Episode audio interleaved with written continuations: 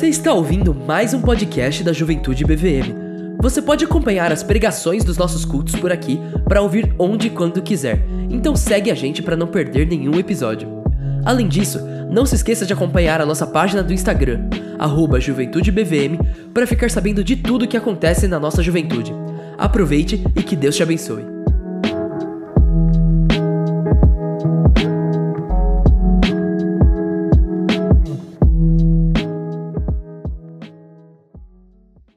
Gente, um dia desses, um, um senhorzinho da igreja me ligou para conversar sobre algumas questões. Um senhorzinho muito piedoso, que eu admiro bastante ele na, na caminhada dele com Jesus. E ele me ligou para perguntar umas questões específicas. A gente conversou, conversou, até que lá no finalzinho assim na conversa ele me fez um elogio que meu entrou muito aqui no, no coração. Foi um elogio muito muito legal para mim.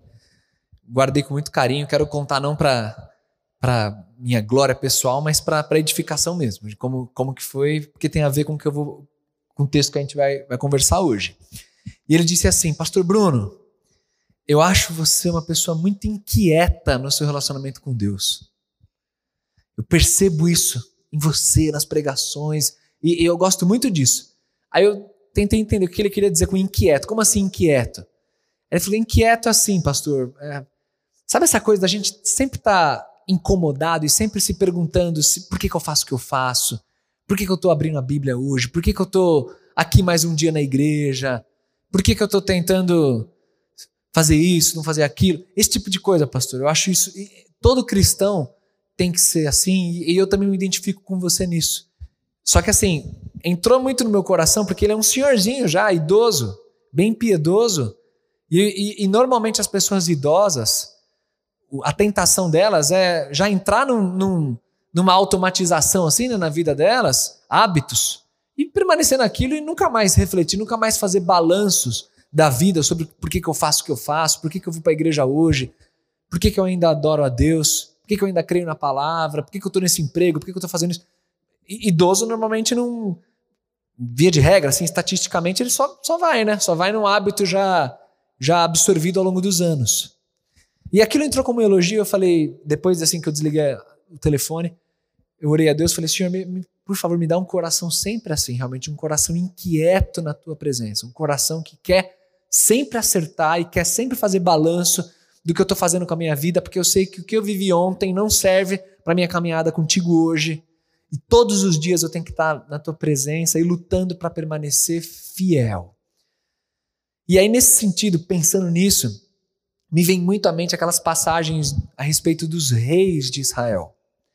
No livro de Reis, tanto no primeiro como no segundo, e o livro das crônicas, segundo crônicas especialmente, contando a respeito do, da sucessão de reis em Israel e em Judá, esses livros nos contam de vários reis que exerceram seu domínio em Israel ou em Judá, vários reis da dinastia do norte, da dinastia do sul, várias histórias, uma em seguida da outra, e em cada um desses reis existe um certo balanço. Existe esse rei fez, andou nos caminhos que o Senhor reprova, segundo os caminhos de Jeroboão, adorando ah, ídolos, e aí vai contando um monte de coisa errada que o rei fez. Em alguns pouquíssimos casos, nós temos histórias de reis que andaram nos caminhos do Senhor de um jeito que agradava a Deus. Tipo assim, andaram no caminho de Davi seu pai. Então esse, esse rei andou no caminho de Davi seu pai, ele buscando ao Senhor de coração, pá, pá, pá, e aí conta a história desse rei. Ao longo do livro dos reis você vê esse tipo de narrativa e balanço sendo feito da vida de cada um desses reis. E aí eu, eu quero levar você a pensar comigo hoje na vida do rei Asa. Essa história está lá no livro de Segundo Crônicas. Abre comigo aí a história do rei Asa, que foi um desses poucos reis que recebeu um balanço positivo, recebeu uma avaliação positiva como alguém que realmente andou nos caminhos do Senhor. Então isso está lá no livro de Segundo Crônicas. Esse balanço positivo você vê já no comecinho de quando a história de, de Asa é contada, no capítulo 14 de Segundo Crônicas. Segundo livro de Crônicas, capítulo 14, o balanço positivo está aqui no verso 2 do capítulo 14. Diz assim o texto bíblico: Asa fez o que o Senhor, o seu Deus, aprova. Retirou os altares dos deuses estrangeiros e os altares idólatras que havia nos montes, despedaçou as colunas sagradas e derrubou os postes sagrados. E aí o texto vai contar uma série de coisas que aconteceu ao longo do reinado de Asa. Asa foi um rei que governou por muito tempo. Ele governou Israel, na verdade Judá, por 41 anos. Então foi um reinado bem longevo. E ele recebeu uma, uma avaliação bem positiva. O livro de Reis conta de maneira bastante sucinta a respeito de Asa. Só fala dele, fala que ele mandou bem, conta uma coisinha ou outra, segue o jogo. O, livro de Crônicas, segundo Crônicas, dedica três capítulos para falar sobre Asa. Asa foi um rei bem assim naquele período inicial, depois de quando a nação de Israel entrou em guerra civil e se dividiu em dois reinos. O reino do Capitão América ficou no sul, o Homem de Ferro no norte, ficou aquela coisa guerra civil na, na, na nação, mas brincadeiras à parte, houve uma divisão do reino. Aquilo que era unido sob o reinado de Davi, Salomão, seu filho, né?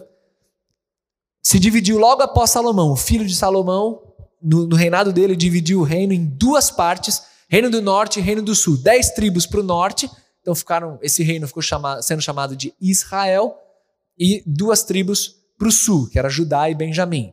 E aí esse reino do sul ficou sendo chamado de Judá. O reino de Judá foi o reino da dinastia de Davi. Sempre foram reis descendentes de Davi e a maioria deles com caráter péssimo na presença de Deus, mas oito deles receberam uma boa avaliação. E Asa está bem no comecinho. Foi um desses primeiros reis que recebe uma boa avaliação. No reino do norte ninguém prestava, todo mundo se afastou do Senhor e, e, e de fato foi o caos. Então, esse é o contexto que o rei Asa está inserido. Como está bem no começo da divisão, eles estavam realmente em guerra. Então, o reino do sul, que era Judá, estava guerreando com Israel, que era o reino do norte. Estava rolando guerra. O tempo inteiro, uma, uma situação bem dramática, porque a, a divisão era recente. Então, é a guerra civil rolando solta mesmo. E Asa entra nesse contexto. Eu disse que tem três capítulos de 2 Crônicas para falar de Asa, que é 14, 15 e 16. No 14 e no 15, você vai ver uma descrição muito positiva do rei Asa. Coisas muito boas que ele fez, como ele adorou o Senhor de coração, como ele foi piedoso. Então, um monte de coisa boa vai ser contada a respeito de Asa, no 14 e no 15. Mas no capítulo 16, a gente vê a escorregada que o rei Asa deu. E como nós somos seres humanos e seres humanos adoram ver o erro dos outros, a gente vai focar no erro de Asa. Tá falando 41 anos, mas eu vou focar no erro dele, tá? Para quê? Para que a gente aprenda com o erro deste rei. Então, dito tudo isso, vamos orar, vamos preparar o coração, vamos deixar Deus falar com a gente da mesma maneira como ele falou comigo enquanto eu estudava esse texto. Senhor, estamos num culto de adoração a ti no momento que nós separamos para te honrar, para colocar diante do Senhor o que está no nosso coração e para ouvir direcionamento de Ti. Estamos aqui com o coração aberto, com o coração desejoso de aprender com o Senhor. Então, por favor, Pai, toma conta da nossa vida, fala ao nosso coração, me ajuda como pregador a expor de maneira muito limpa a tua palavra, de maneira clara para que a tua palavra faça diferença nos corações. Eu te peço isso, Senhor, em nome de Jesus. Amém, Pai.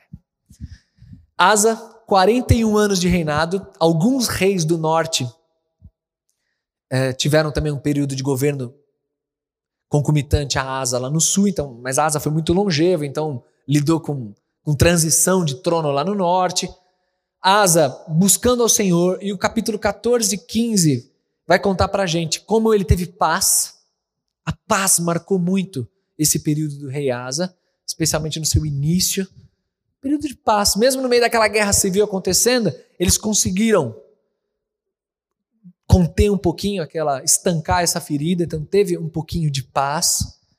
Asa levou o povo, o capítulo 15 mostra isso para nós, como o rei Asa conduziu o povo para mais perto de Deus, e aí então Algumas reformas foram feitas, reformas no, no, no, templo, reformas no sentido da adoração da nação. Estão levando o povo realmente a, a voltar a o coração mais perto do Senhor.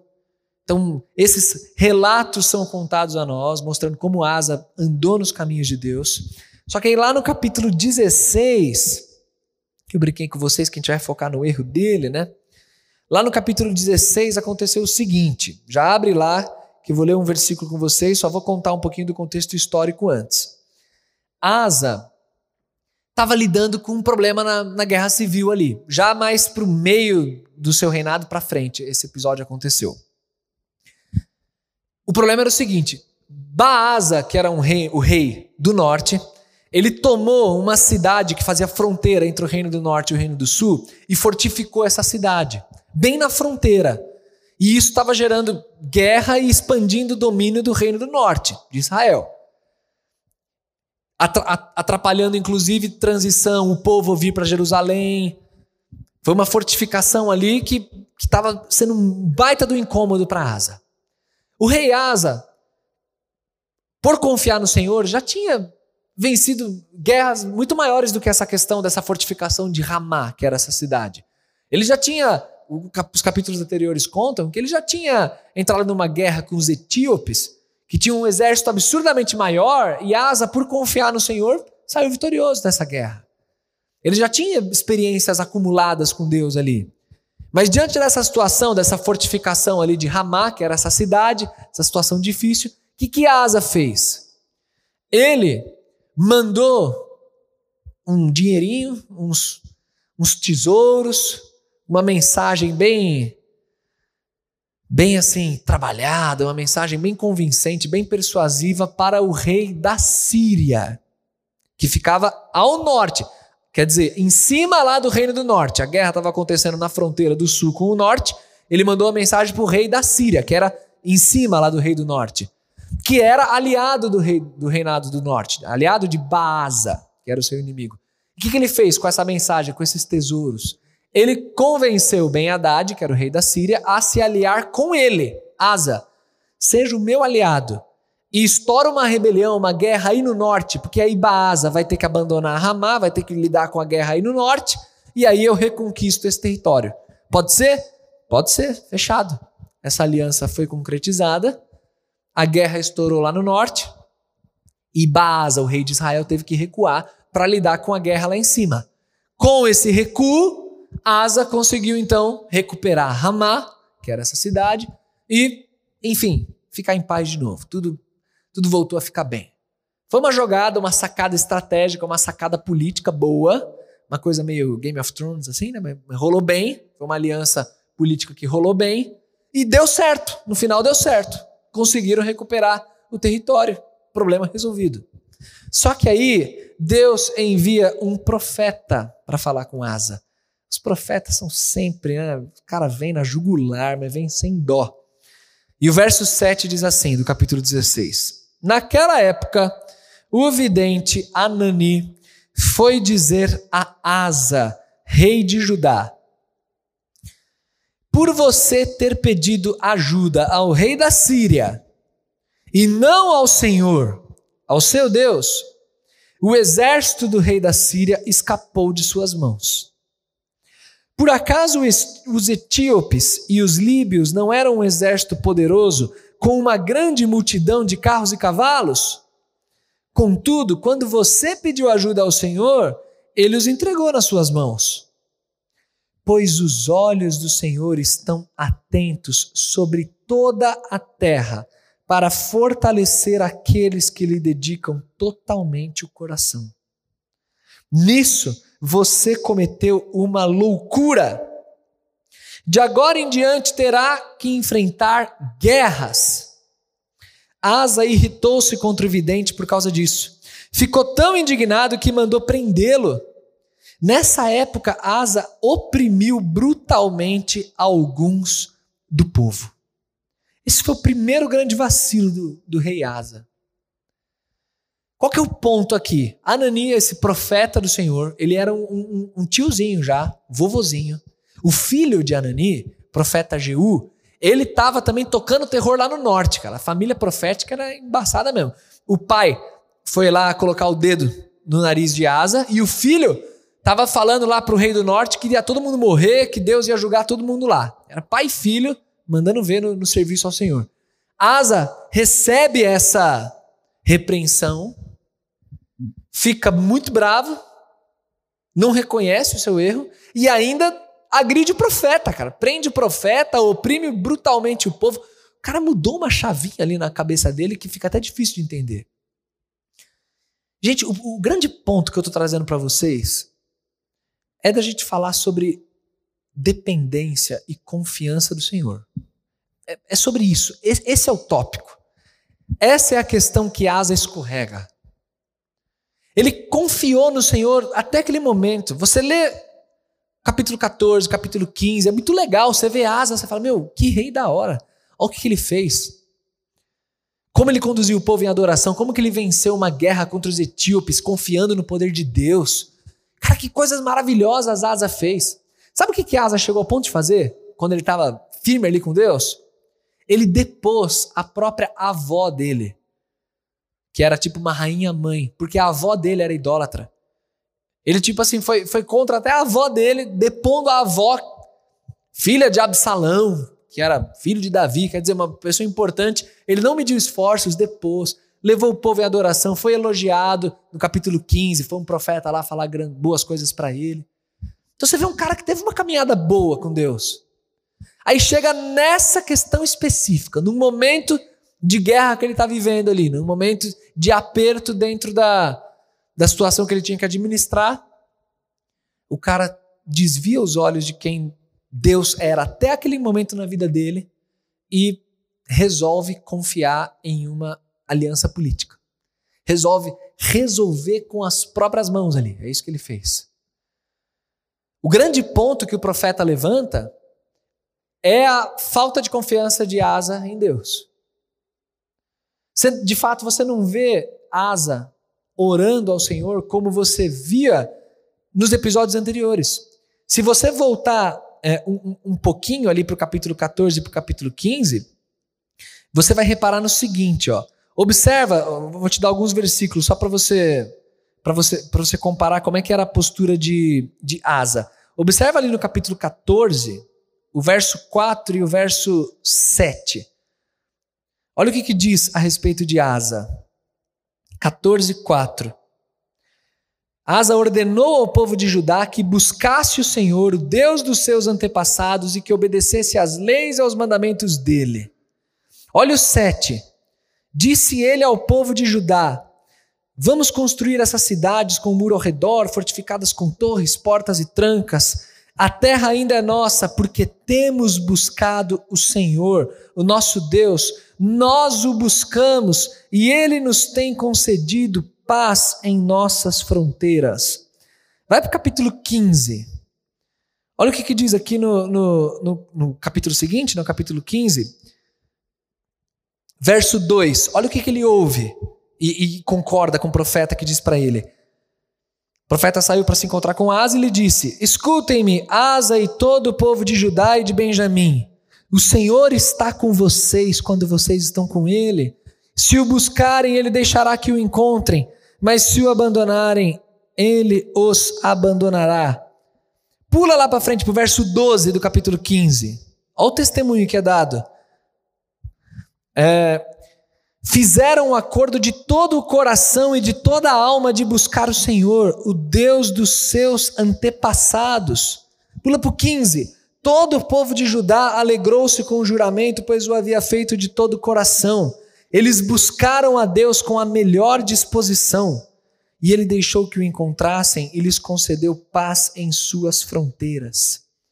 O ponto é que, assim, todos esses versículos que eu li com vocês mostram um asa ativo em buscar o Senhor, em levar o povo a buscar o Senhor e encontrar paz quando busca o Senhor de todo o coração. Mas nesse momento da vida, nesse dia específico, lá na frente no reinado dele, Asa decide não orar. Asa decide que não vai se ajoelhar, não vai fazer o que ele fez até aqui, clamar pelo Senhor, confiando de coração. E ele resolve ali com as técnicas e os artifícios que ele tem em mãos. Vou aqui fazer uma aliança com a Síria e a Síria vai me ajudar a, a me livrar de Israel. o profeta vai na jugular. Asa, o que aconteceu, cara? Toda essa história que você teve de levar o povo a buscar o Senhor, o que aconteceu? No capítulo 15, um profeta elogia Asa. No 16, um profeta coloca o dedo no nariz de Asa. O que aconteceu? Por que hoje você se esqueceu de confiar no Deus que você sempre confiou? E está levando o povo a, a, a esse nível de, de fraqueza, de desconfiança. Esse texto ele me constrange dentro daquela inquietação que eu falei para vocês, porque isso me mostra que a nossa vida, ela tem que ser vivida de fato, gente, um dia de cada vez. E mesmo vocês que são jovens, que são crentes, que estão vivendo firmes aqui na igreja, estão dedicando a vida para o Senhor, você não sabe o dia de amanhã. Você não sabe o que, que você vai viver, que situações você vai se deparar com. E e você tem que estar com o coração muito protegido em Deus para se manter firme e, e, continuar confiando nele. Até aqui, até esse momento da minha vida, eu estou vivendo com o Senhor.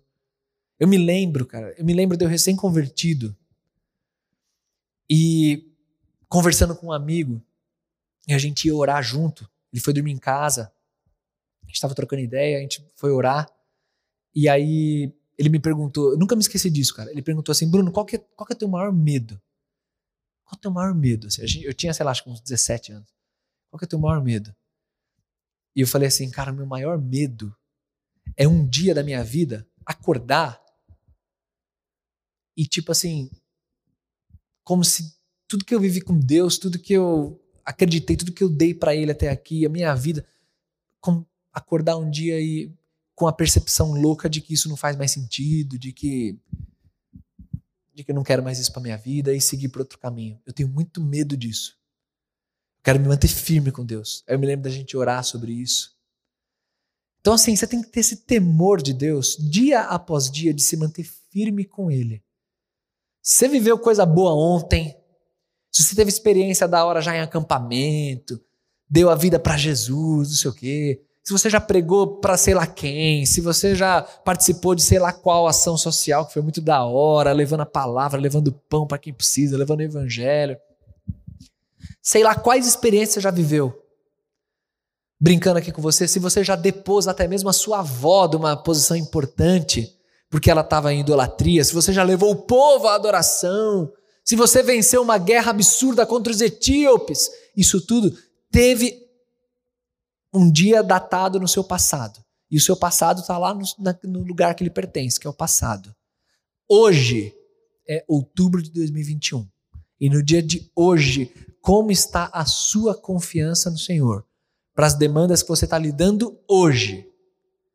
Se você já colecionou histórias muito legais com Deus, meu, que legal, que legal. Que gostoso ter essas memórias. Acesse sempre essas memórias, se lembrando de quem Deus é, de como Deus te livrou lá na guerra contra os etíopes, que tinha muito mais exército do que você. Só que agora você está numa guerra que é até menorzinha lá, contra o Reino do Norte. Você viveu uma história fantástica lá, na guerra de outro dia. Mas na guerra de hoje, você vai resolver essa guerra fazendo aliança espúria com um rei espúrio e esquecendo de dobrar o teu joelho na presença de Deus. Isso é loucura. Observa o que, que o profeta fala. É, essa palavra é muito importante, gente.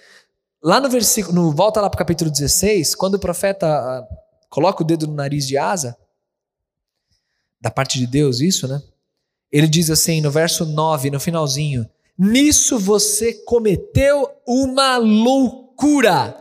Você agiu loucamente. Esse termo aqui, ele salta nesse capítulo, porque é o mesmo termo que foi usado para descrever a loucura de um rei anterior a Asa, que é um camarada chamado Saul. O profeta Samuel, lá no capítulo 13 do livro dele, ele fala para Saul assim: Você agiu loucamente e por isso o reino vai ser tirado de você. E aí, dois capítulos depois disso, o texto nos conta qual que foi a loucura de Saul. E, gente, eu preciso ler isso com vocês. Vai comigo lá para 1 Samuel 15. É, meus amigos, hoje é um dia que se você está sem Bíblia, você chora aí, viu?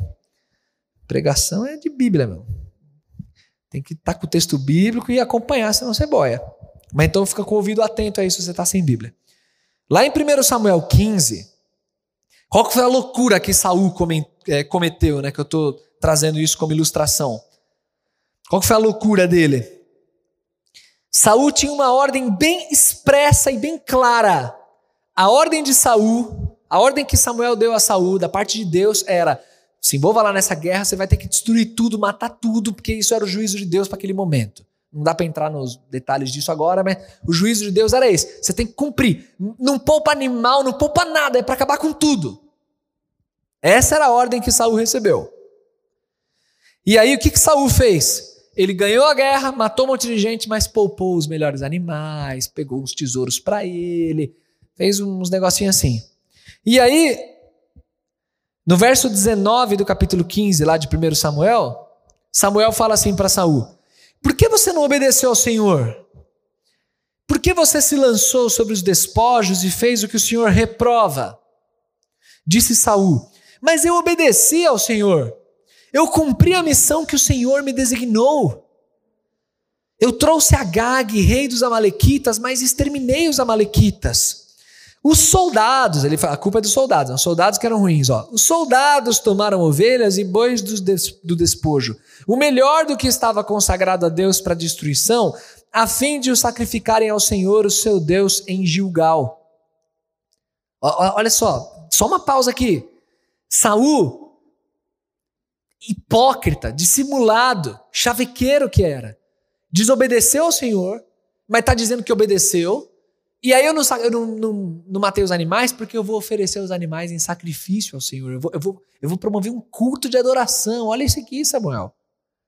E aí Samuel fala assim, no verso 22, uma lição que é assim, meu, precisa deixar gravado no teu íntimo aí.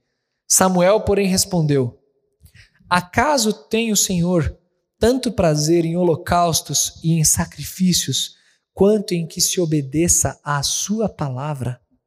A obediência é melhor do que o sacrifício, e a submissão é melhor do que a gordura de carneiros. O que Samuel fala para Saul é assim: você está justificando o teu pecado dizendo que vai promover um culto e um momento de adoração litúrgica aí.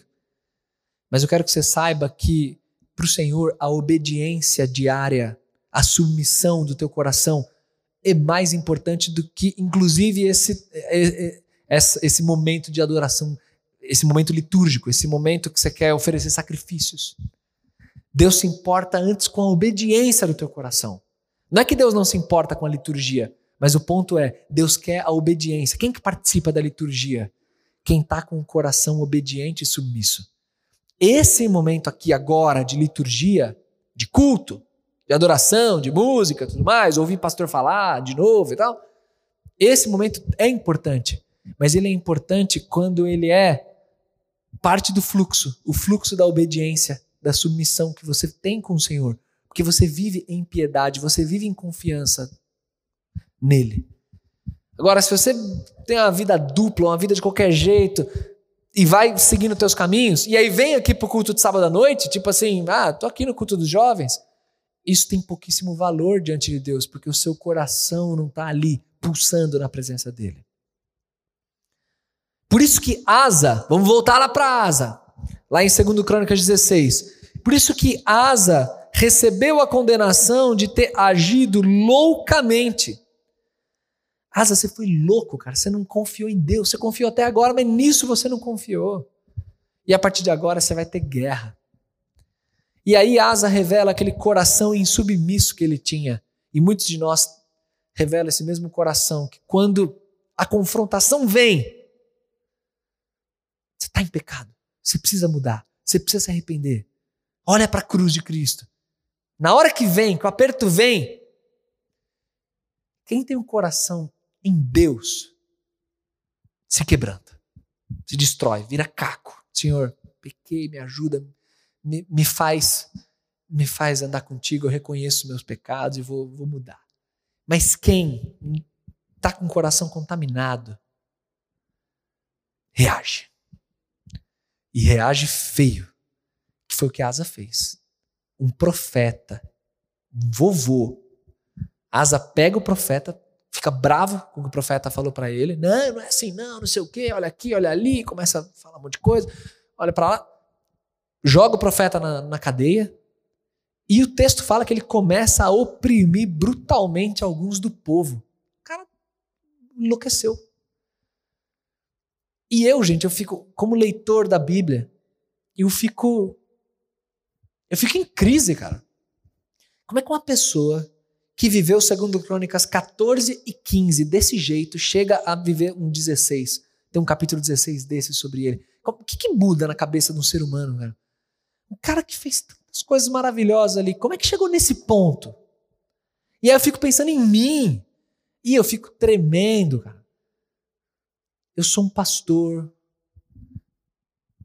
sou um jovem, estou aqui vivendo para o Senhor, mas e o dia de amanhã? E depois de amanhã? Senhor, me, me preserva o meu coração em Ti, não me deixa ficar é, é, preso no que eu vivi no passado, nas coisas que eu já fiz, no tempo que eu tenho de ministério, isso e aquilo.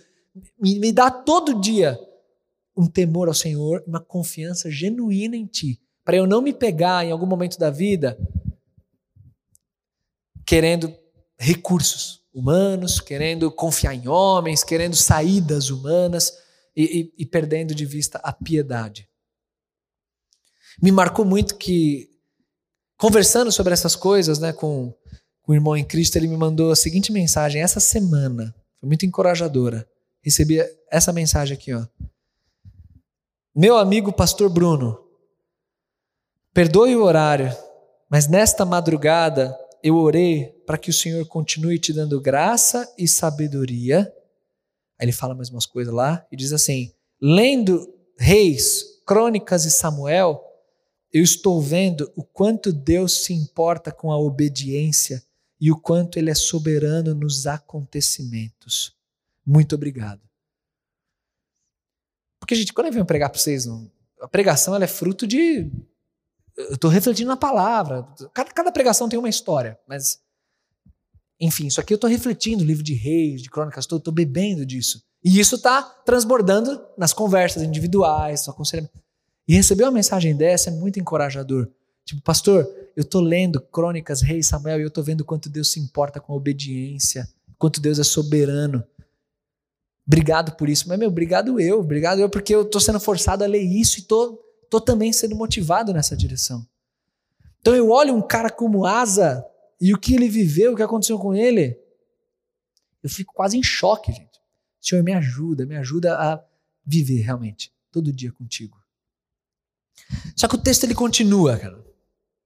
E aí, no verso 11 diz assim, do capítulo 16: Os demais acontecimentos do reinado de Asa, do início ao fim, estão escritos nos registros históricos dos reis de Judá e de Israel.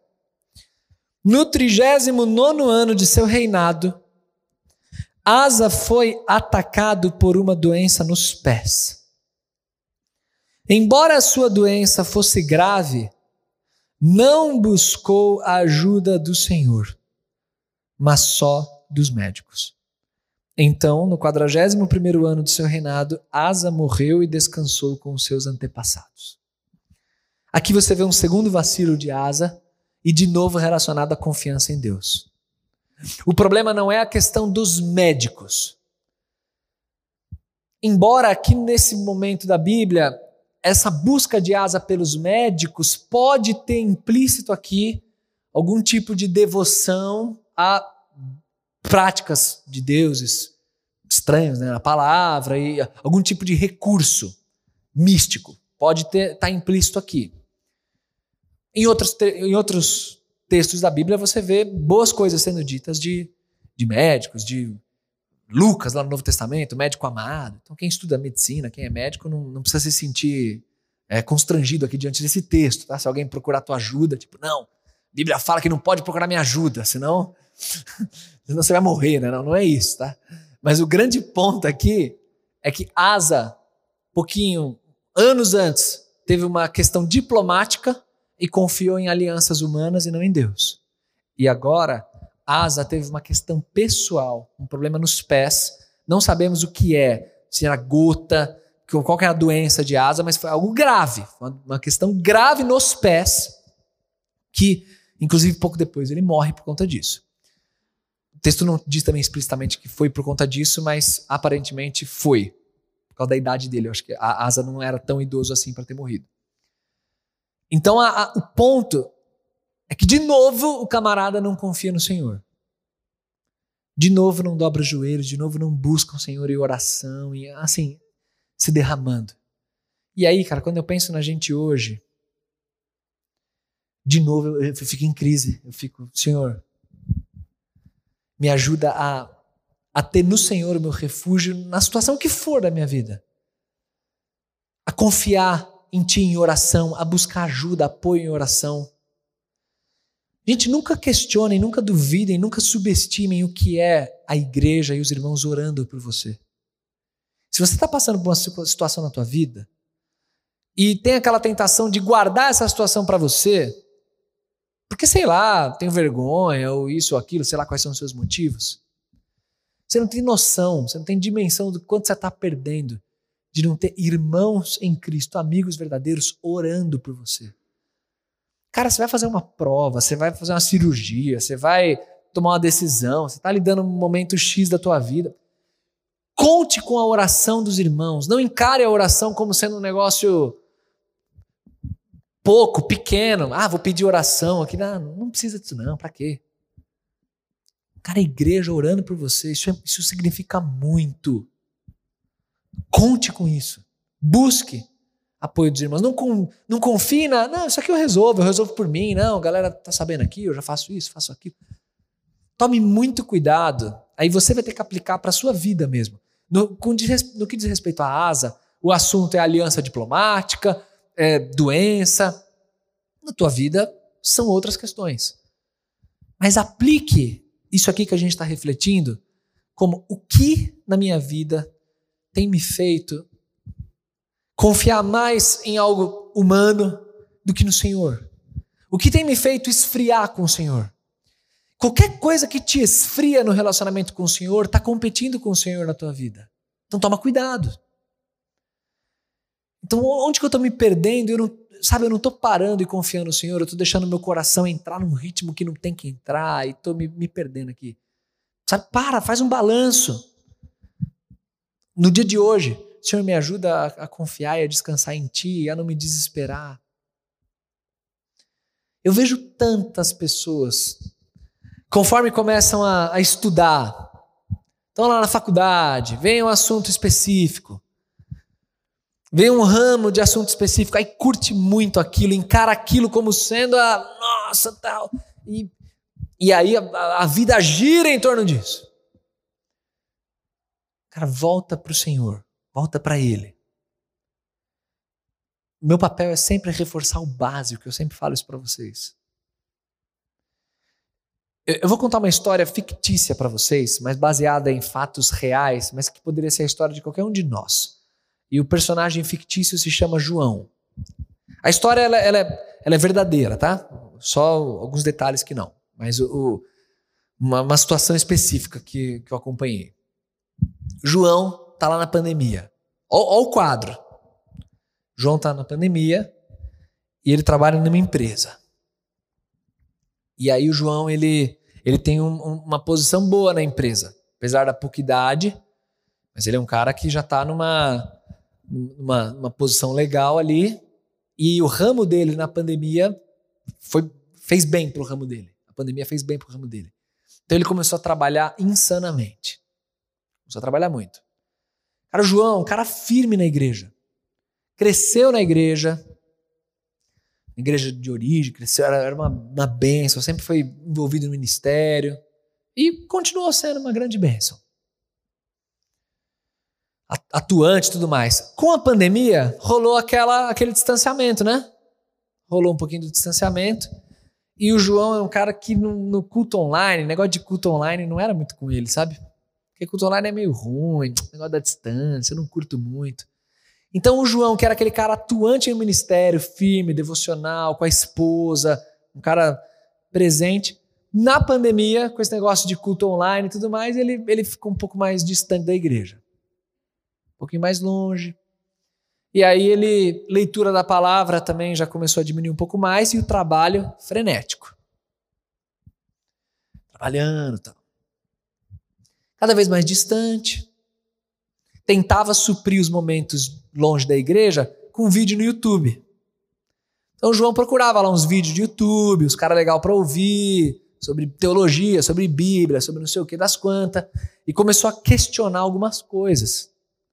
Então João começou a ficar meio tipo, cara, por que que eu que eu sou crente assim exatamente? Por que que eu sou batista?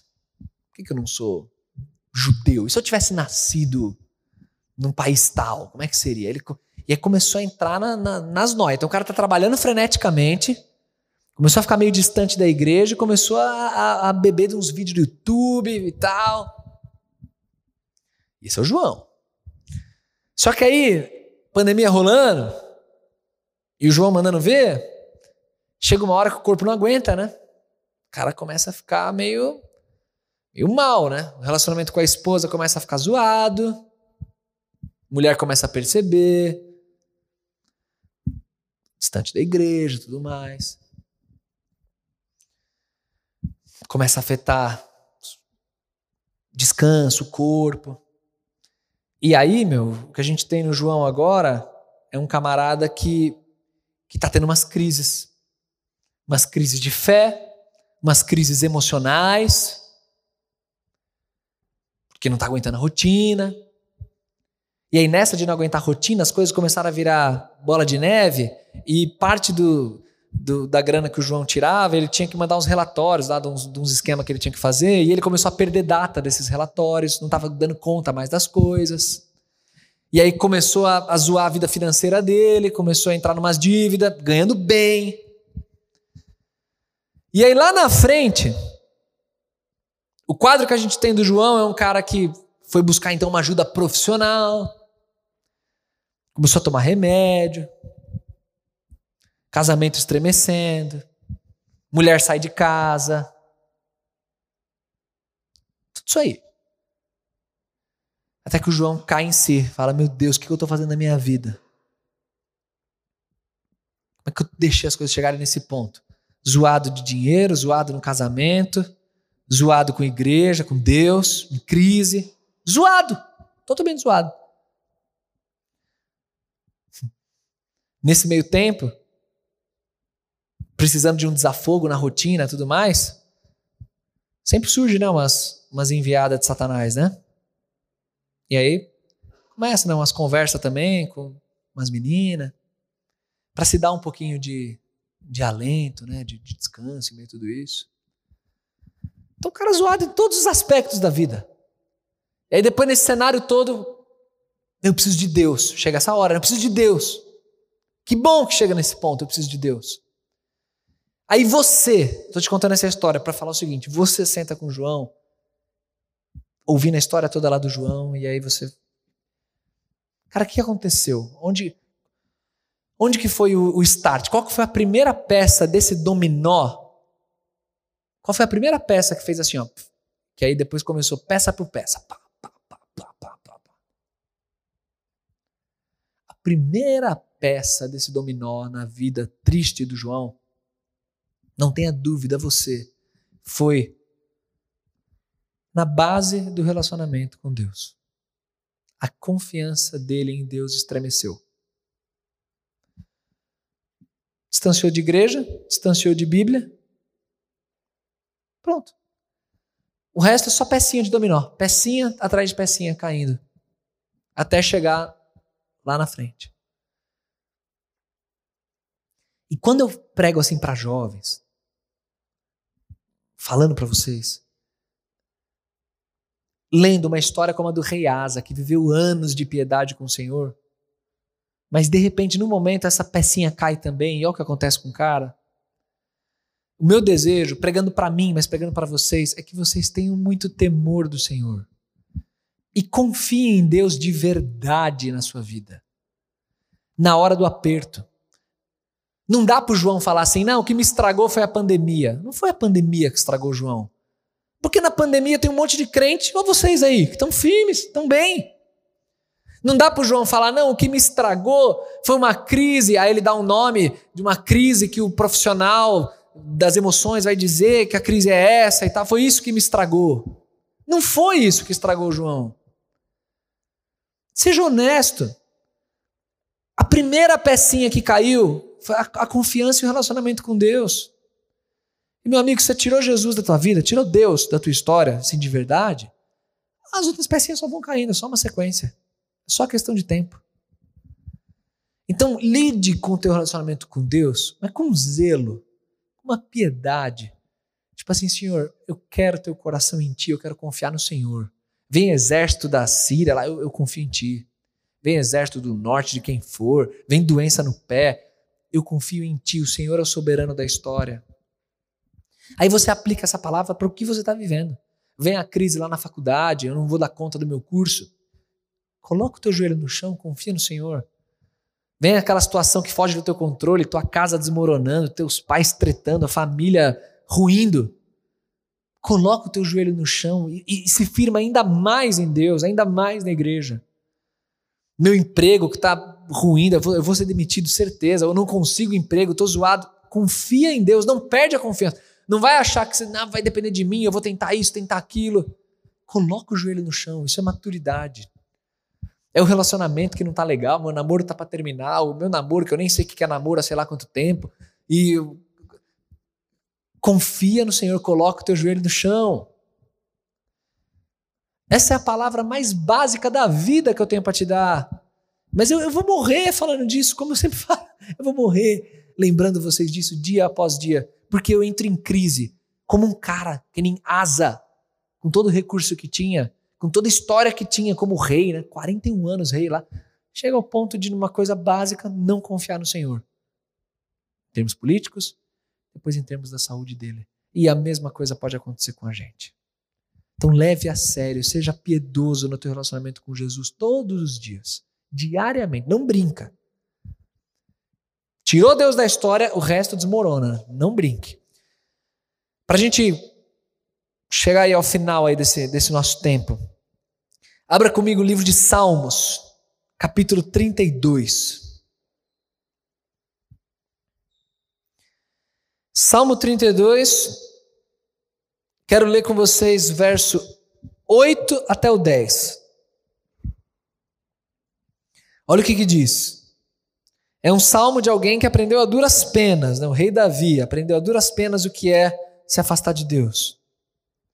E o salmo diz, verso 8: Eu o instruirei e o ensinarei no caminho que você deve seguir. Eu o aconselharei e cuidarei de você.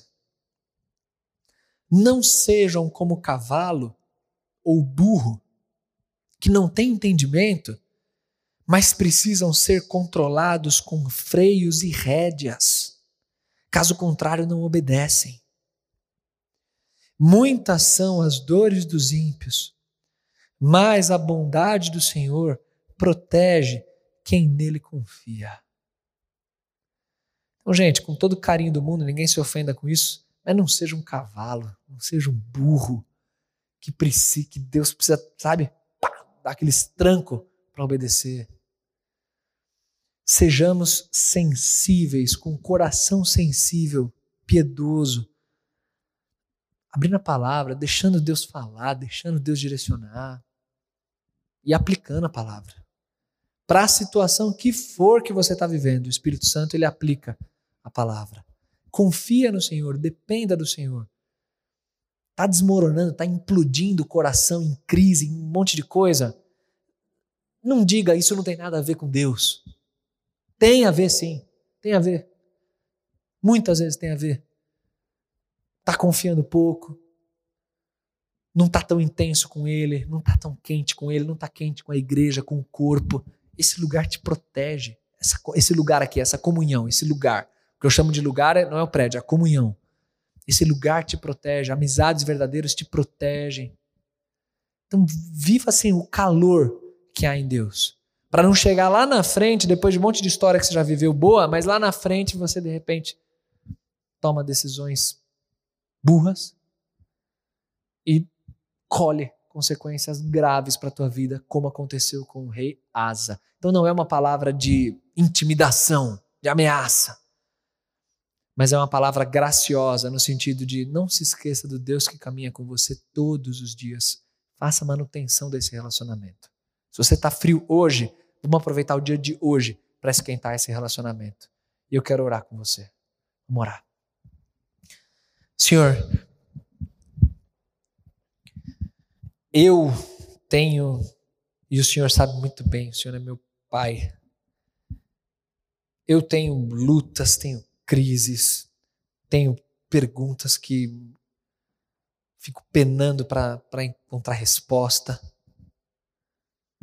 Mas, Senhor, eu tenho plena convicção de que a confiança no Senhor, a submissão, o se desarmar na tua presença, o descansar em ti, sem ficar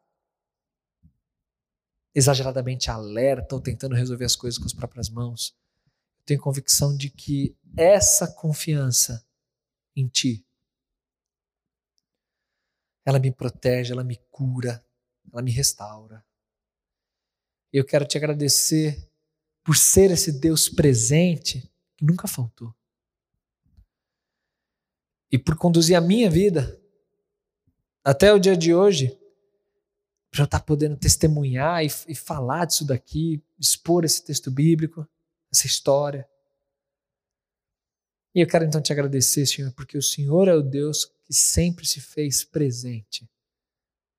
Nos momentos da minha vida que, que foram difíceis, que eu chorei, que eu achei que eu não ia ter condição de lidar, de decisões que foram muito difíceis e que eu não fazia ideia, estava inseguro do que decidir. E obrigado, Senhor, porque eu estou aqui hoje, vivendo contigo, experimentando essa caminhada. E eu te agradeço porque hoje foi do teu agrado trazer todos esses jovens aqui. Pai, são jovens que estão te buscando, que estão nesse culto aqui, estão cantando para o Senhor, que estão colocando a vida. Mas tem um monte de coisa ainda para viver pela frente. Um monte de decisão para tomar, um monte de situação para experimentar. E, Pai, olhar para a história da tua palavra como a gente olhou aqui do rei Asa e fazer um paralelo com a nossa vida é, é algo que, que gera em nós esse temor. Temor do dia de amanhã, temor do ano que vem, temor do, dos teus planos. Senhor, obviamente eu não temo, eu, eu não tenho medo no sentido negativo do Senhor, porque o Senhor é nosso Pai, o Senhor nos ama demais. Mas eu tenho medo do quanto meu coração é podre e o quanto a podridão do meu coração pode me levar a, a se distanciar, a confiar em coisas humanas ou a esfriar contigo. Então eu peço, Pai, que muito mais do que uma experiência mística ou sensorial aqui num culto, que cada jovem tenha no coração uma resolução, uma, uma decisão muito firme de confiar no Senhor quando a guerra bater na porta, de confiar no Senhor quando a solidão, quando o medo, a angústia, as tentações, a doença, o que for, Senhor. Dê a esses jovens coração firme, firme a ponto de confiar no Senhor de não ceder ao mundo, ao pecado, à mentira, à hipocrisia, à vida dupla. Então, Senhor, protege os teus jovens, Senhor. É um privilégio para cada um de nós estar aqui, ao redor da tua palavra, lendo e sendo desafiados, muito obrigado porque o Senhor Jesus morreu por nós. Porque nos dias que a gente olha para trás e vê os nossos pecados, as nossas mentiras, a gente se lembra que o sangue de Cristo pagou no nosso lugar e que somos perdoados, somos justos. Obrigado por isso, Senhor. Então nos dê, nos ajude a nos apropriarmos dessa tua justiça. E, e que o caráter de cada um nas decisões individuais, em tudo.